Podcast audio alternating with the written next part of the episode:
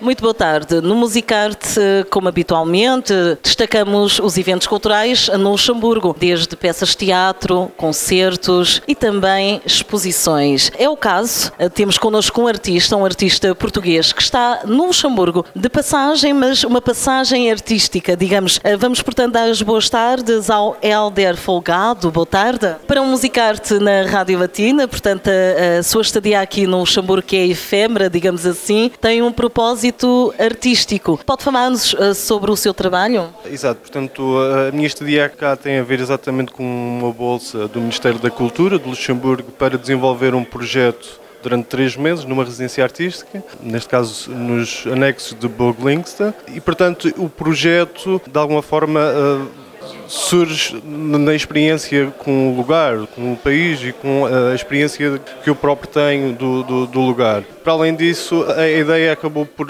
a base do, do projeto tinha a ver com o princípio de, de, refletir sobre a minha própria prática artística, porque as residências artísticas também têm um pouco dessa, dessa questão, não é? Portanto, é uma espécie de retiro em que de alguma forma vamos também refletir sobre a nossa prática e acabei por desenvolver todo um trabalho que está também muito ligado a uma ideia de forma que eu poderia, uh, com materiais que seriam uh, leves e, e, portanto, e, que ocupavam pouco de espaço, é? de que forma que eu poderia trabalhar com eles para construir toda uma lógica e todo um trabalho que pudesse de alguma forma dialogar com o espaço, mas que no fim pudesse ser todo recolhido em pequenos volumes e que eu pudesse colocar na bagagem e voltar para a minha terra. Portanto, a ideia em si também é esta ideia é de que forma é que chego aqui ao país, de alguma forma tento abrir processo que tem muito a ver com a utilização de papel de transferência e papel também, mas também com cera de abelha. E essa cera de abelha uh, também é uma aproximação ao, ao, próprio território, digamos, porque uh, comprei a cera de abelha cá,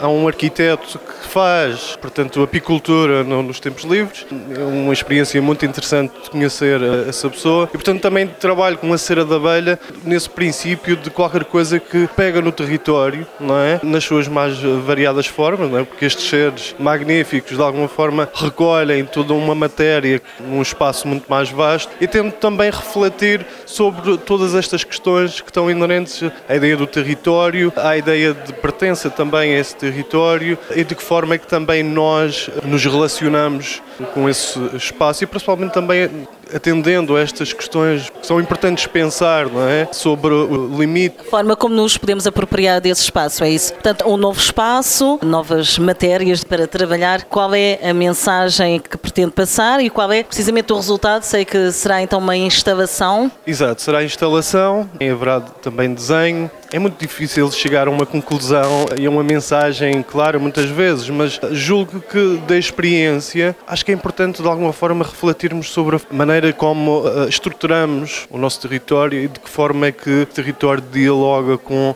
vários outros territórios, é? seja ele do âmbito mais da natureza, seja ele do âmbito de questões mais relacionadas com a própria cultura. Portanto, tem a ver com que forma é que eu intervenho num espaço, refletindo sobre esse espaço e sobre essa condição desse espaço sem de alguma forma causar demasiada mudança a não ser que seja simplesmente visual. A apresentação da exposição será então na próxima sexta-feira, dia 13, no Castelo de Burglinster. Quais são as suas expectativas?